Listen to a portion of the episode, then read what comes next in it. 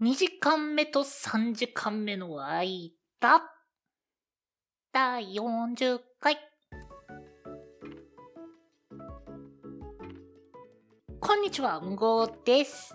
こんにちは、ケトバです。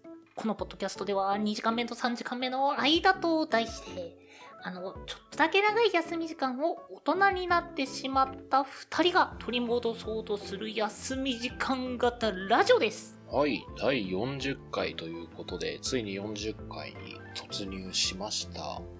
なんかついにというには絶妙にキリがいいわけではない微妙な数字だね。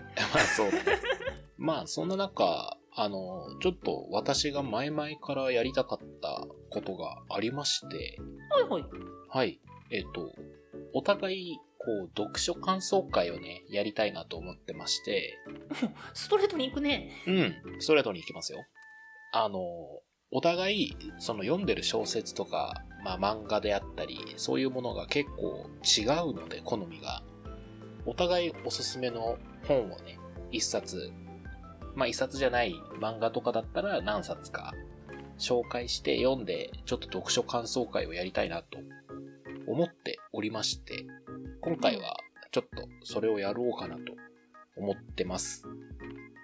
いや、なんかドア頭のトークあるよねと思ってすごい頭の中で、あの、インターステラーとレオン見たからその話とかしようかなと思ってたけど、すごい流されちゃった。おちょっとそれは後でじゃあ聞かせてください。インターステラーの話は。何それ。はい。じゃあ早速行きましょはい。う。どうしようか。じゃあ、うんごからおすすめの作品を教えてもらってもいいですか？はい、わかりました。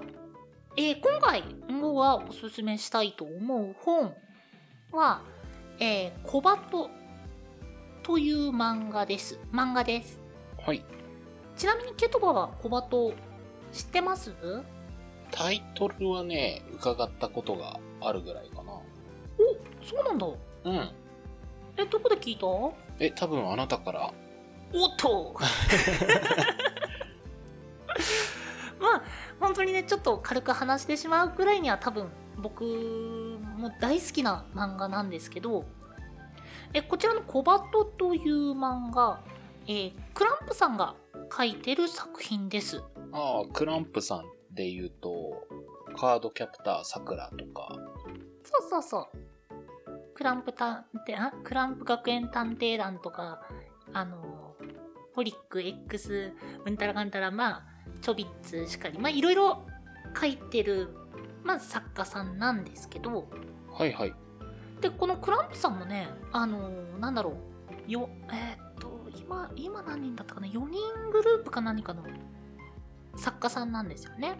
うんうんうんでね、もう本当にね、まあその作品になる、その漫画とかお話とかがすごい多いし、あのね、どれもやっぱ面白いうん。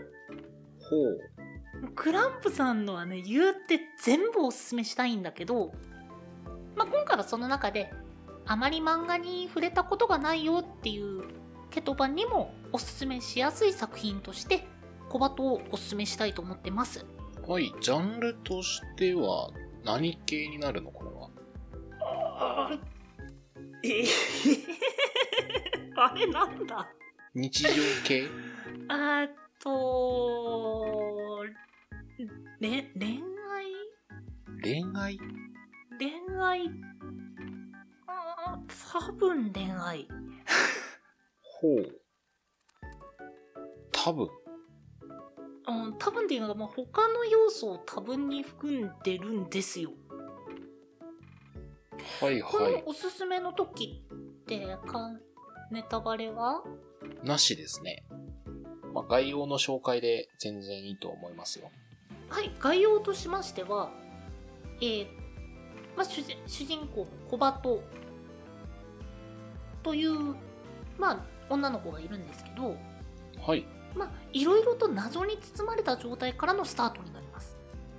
ほうほうほその小バトさん、その小バトさんが、まあ、とあるアパートにひ、アパートかなとあるアパートに引っ越してきて、悲しんでる人たちの、えーその困ってることを解決してあげたり人を幸せにしたりしてあげることでなんかたまるエネルギーみたいなのがあるんですよ。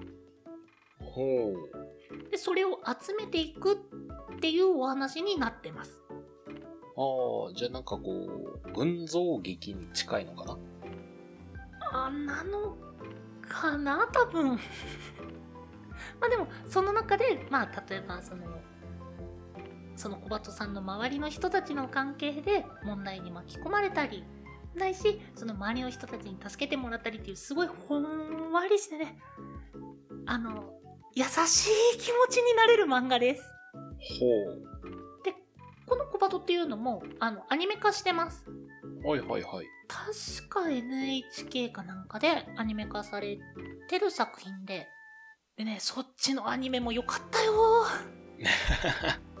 まあ今回おすすめするのは漫画版。漫画の方なのでまあえっ、とアニメの方と確か展開が違うんですけどまあおおむねの設定だったり、まあ、周りの登場人物だったりっていうところはほぼ同じなんですけど内容に触れずに話せる部分だけ言うとしたらまあ本当にあったかいお話で心が優しくなれるお話です。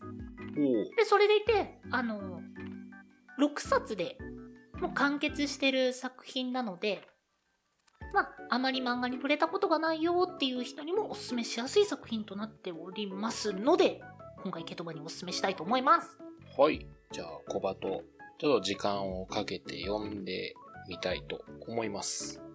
はいはい。じゃあ今度私の番ですかね。はい、はいケト。バからは何をおすすめしてくれますか？はい。私のはですね、伊坂幸太郎さんの作品で、死神の制度っていう作品ですね。うんまあ結構有名な作品なんでね、読んだ方多いと思うんですけど、5は読んだことあります？これ。うんうんないはいはいはい。よかったよかった。まあどんな話かって言いますと、まあ死神の制度ってタイトルの通り、主人公は死神なんですね。で、えーまあ人間界に来てるんですけど、その目的というのが、その、人間をね、一週間調査して、その人が天寿を全うするか、それとももう一週間後に死ぬべきかっていう調査をするんです。1週間後に死ぬべきかそう、一週間後に死ぬべきか、それとももう死なないで保留にしておくか、寿命で死んでもらうかっていうのを決めるっていう調査をするんです。っていうお話なんですけども、まあ、えー小説で6エピソード入っていて、まあ、要は6人調査対象がいて、それぞれの話が展開していくっていう作品ですね。まあ、面白いところというと、この死神の名前が千葉って言うんですけど、まあ、この千葉のまずキャラクター。こう、どっか人間とは違うんだけど、なんかこう、ちょっとこう、愛おしいというか、共感できるというか、変なキャラクターで、とても魅力的なキャラクターが主人公で、で、題材がね、死なんですけど、死なんだけど、重すぎず、かといって軽すぎずっていうラインをちゃんとね、うまーく作ってくれてるんですよ。だからこう、あ、この人死ぬんだって、どっかで頭の中にあるんだけど、それでもこう、軽く読める。かといって軽すぎず読めるエピソードが6個入っていて、これ面白いんですよ。うんこの千葉のね、死神としての精度がどれぐらいなのか、どれぐらい、何をもってこの人は死ぬべきなのかとか判断していくのか、っていうところをね、こう見ていくのが面白い作品ですね。っていう作品でございます。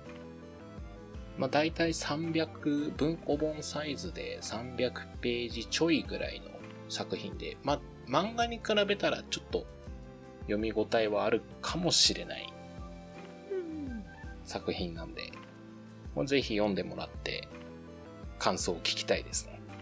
そうねおすすめポイントは、まあ千葉のキャラクターと6個のエピソードのそれぞれのオチというか、どうなるんだろうっていうところが非常に面白いんで、うん、読んでみてください。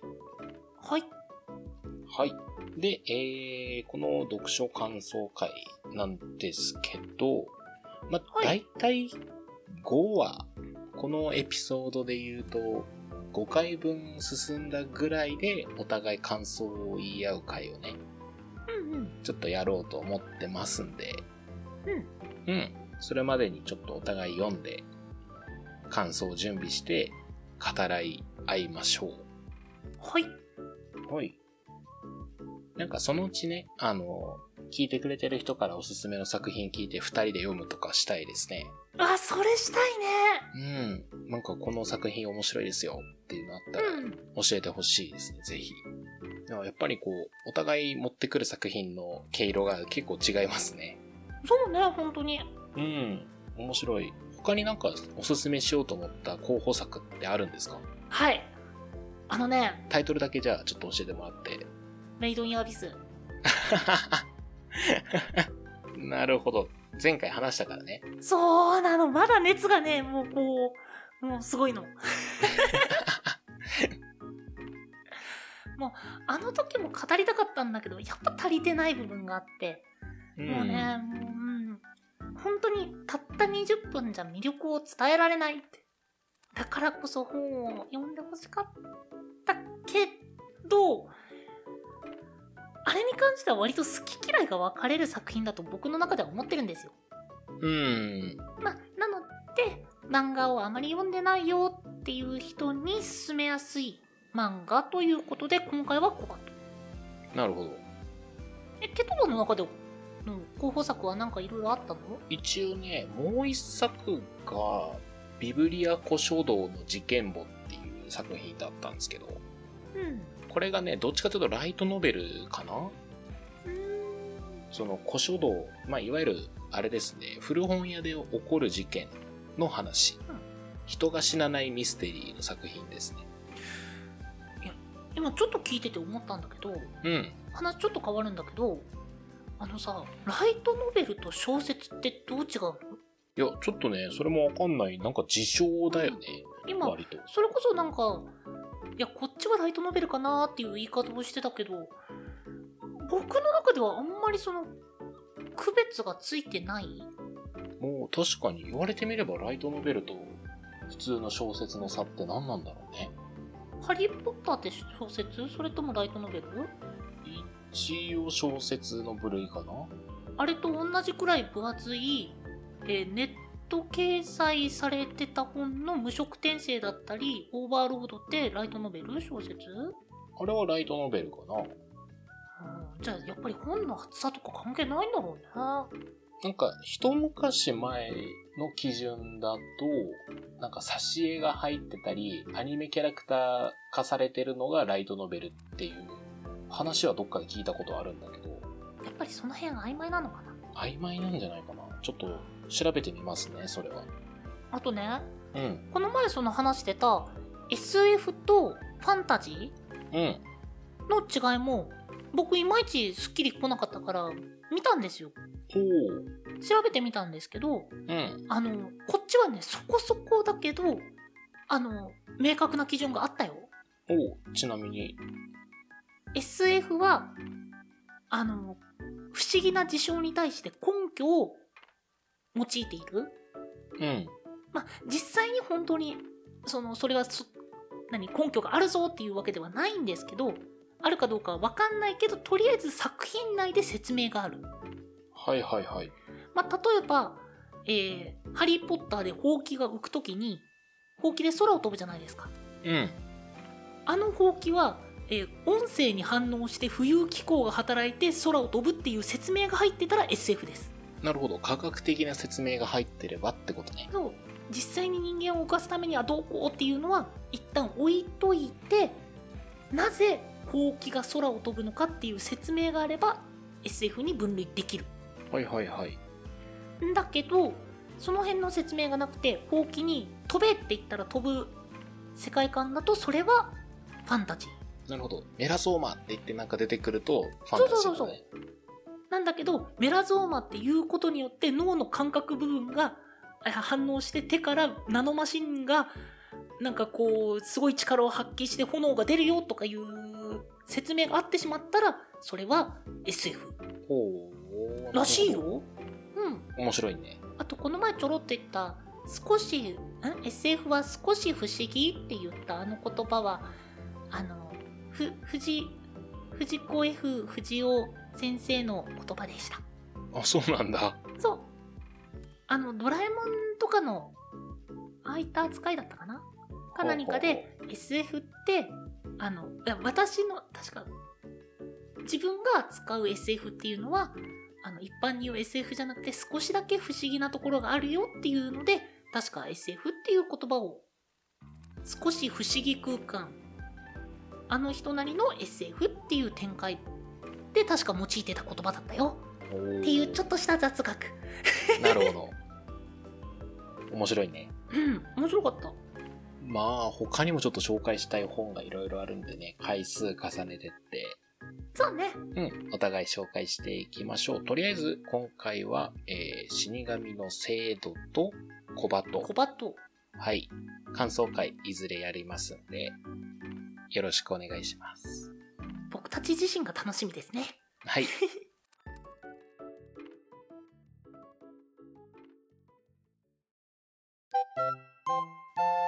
ケトバの自由帳。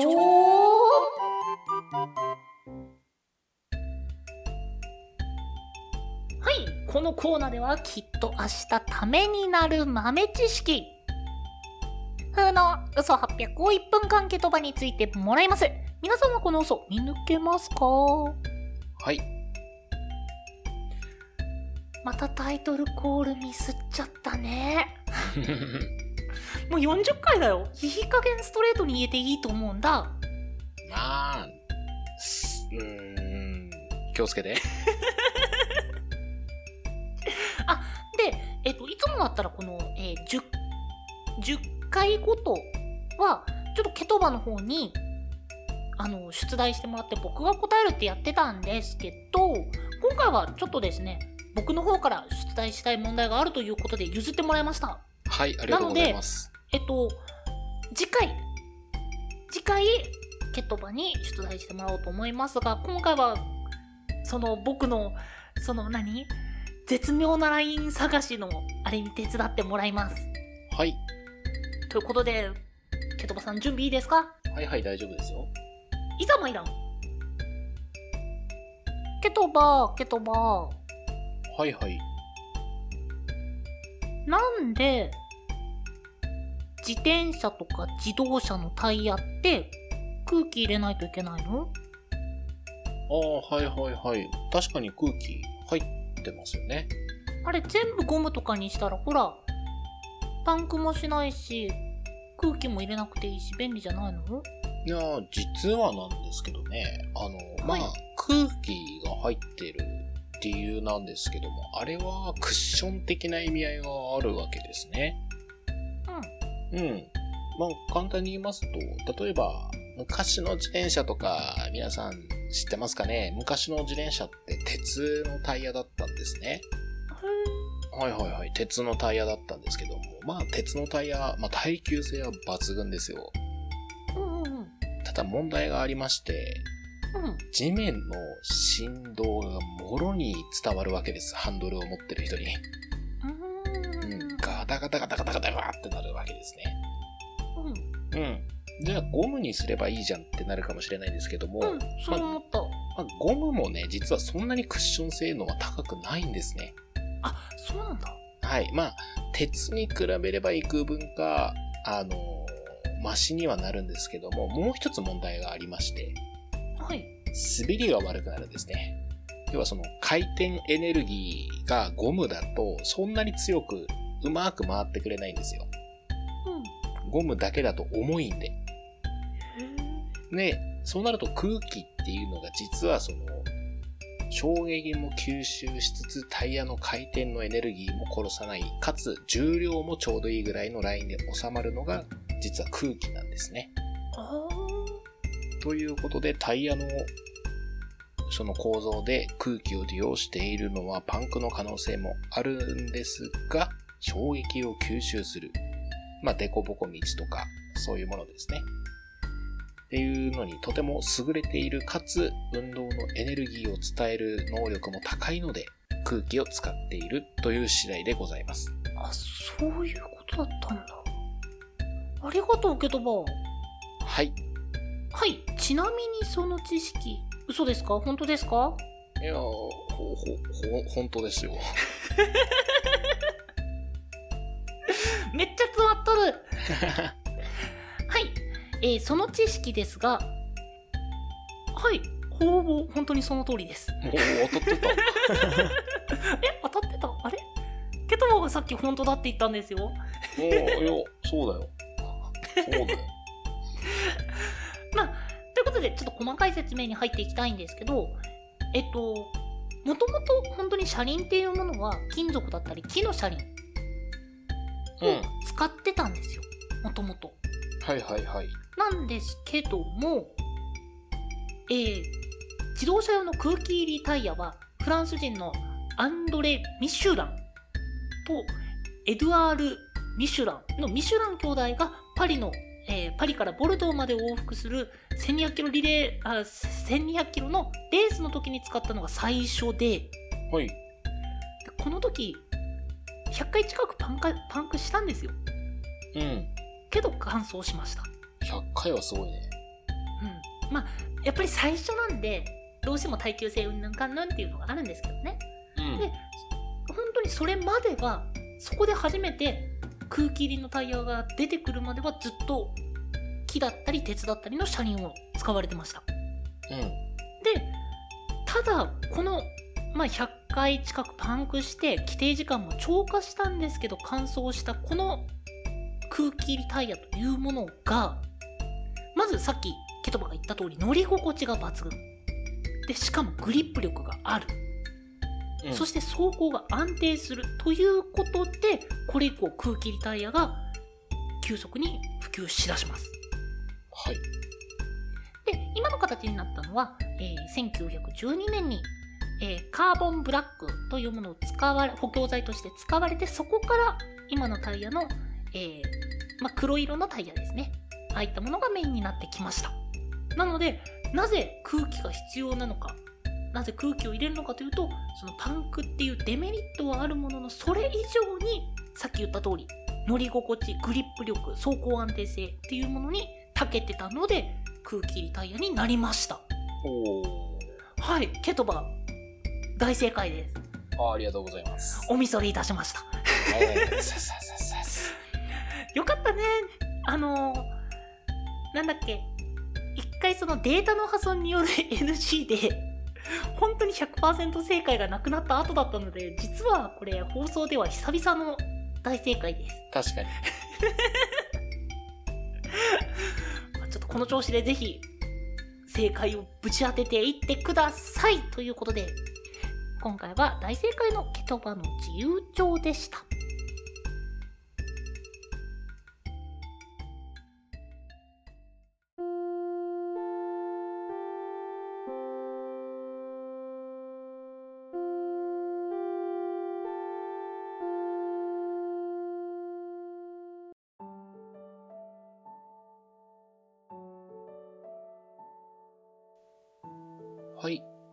2時間目と3時間目の間、第40回。今回は、えー読書感想会に向けた本の紹介でございました。なんかこうやってさなんかこの企画みたいな感じで用意してる期間ってすごく楽しくなかった？いや、もう読み直したよ。私は死神と制度。うん僕はねちょっと本当に直前までメイドインアビスにしようかなと思ってたんですけどうんうん。あれはクロート向けです なのであの本当に誰でも触れやすいものにしようと思って変えてきたよ楽しかったうん。まあ、もし、これ聞いていただけてる方で、この本紹介したいとかありましたら、ぜひ、お便りいただけると嬉しいです。うん。はい。というところで、えーお便りはですね、23radio.podcast.gmail.com まで、その他 Twitter やノートなどは概要欄をご確認ください。はい、その他にも、えーこのポッドキャストの感想や話してもらいたいトークテーマ、あと、この本おすすめですよ、なんかも、えありましたら、先ほどのメールアドレスか、ハッシュタグ23ラジオとつけてツイートの方よろしくお願いいたします。はい。お相手は、ケトバと、んごでした。